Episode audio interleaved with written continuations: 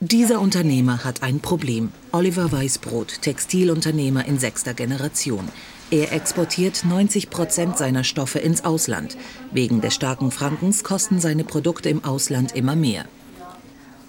Das ist für uns ein sehr grosses Problem, weil wir im Vergleich zu unseren Konkurrenten im näheren Ausland 20 Prozent teurer geworden sind in sehr kurzer Zeit. Und das führt natürlich dazu, dass wir uns überlegen müssen, wie wir auf das reagieren können. Diese Frau hatte eine Idee. Die selbstständige Textildesignerin Annette Douglas. Ein Vorhang, der den Lärm schluckt. Schallschluckende Vorhänge waren bis anhin dunkel und schwer. Annette Douglas wollte einen Stoff kreieren, der lichtdurchlässig ist und leicht wirkt.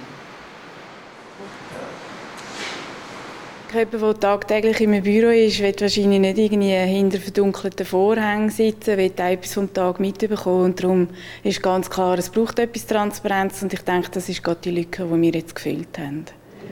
An der EMPA in Dübendorf. Hier hat Akustikingenieur Reto Pieren die Stoffkreationen der Designerin geprüft. Er hat Daten erhoben, die für den weltweiten Verkauf nötig sind. Und er hat berechnet, wie die Struktur eines solchen Stoffes beschaffen sein sollte. Wir sind zuerst sehr skeptisch gewesen, weil es bisher einfach noch keine solchen Vorhänge gibt. Die bisherigen Vorhänge, die sind dicht, sie sind dick, die sind nicht lichtdurchlässig und wir haben nicht gewusst, ob das überhaupt möglich ist. Innovationen. Das gilt als Königsweg in der Industrie als wirksames Rezept gegen den starken Franken. Der Grund ist einfach. Wenn kein ausländischer Konkurrent da ist, dann spielt der Preis des Produkts keine Rolle.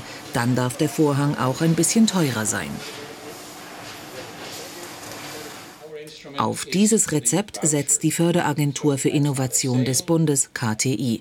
Für Präsident Walter Steinlin sind besonders die kleinen und mittleren Unternehmen wichtig. Neu erhalten sie Gutscheine für Forschungsaufträge. Wir rechnen, dass der Franken noch lang stark wird. Das ist ein unfairer Wechselkurs. Unsere exportierenden Firmen sind benachteiligt dadurch. Man will sie stärker, flexibler machen, dass sie schneller und besser Nischen finden können, wo die Frankenstärke nicht so schlimm ist. Einer der letzten Textilunternehmer in der Schweiz. Oliver Weißbrot kämpft mit Innovationen für den Erhalt des Produktionsstandorts. Das letzte Jahr war das schlechteste in 20 Jahren. Zwölf Mitarbeiter musste er entlassen. Geht es weiter mit dem starken Franken, muss auch er seine Produktion ins Ausland verlagern.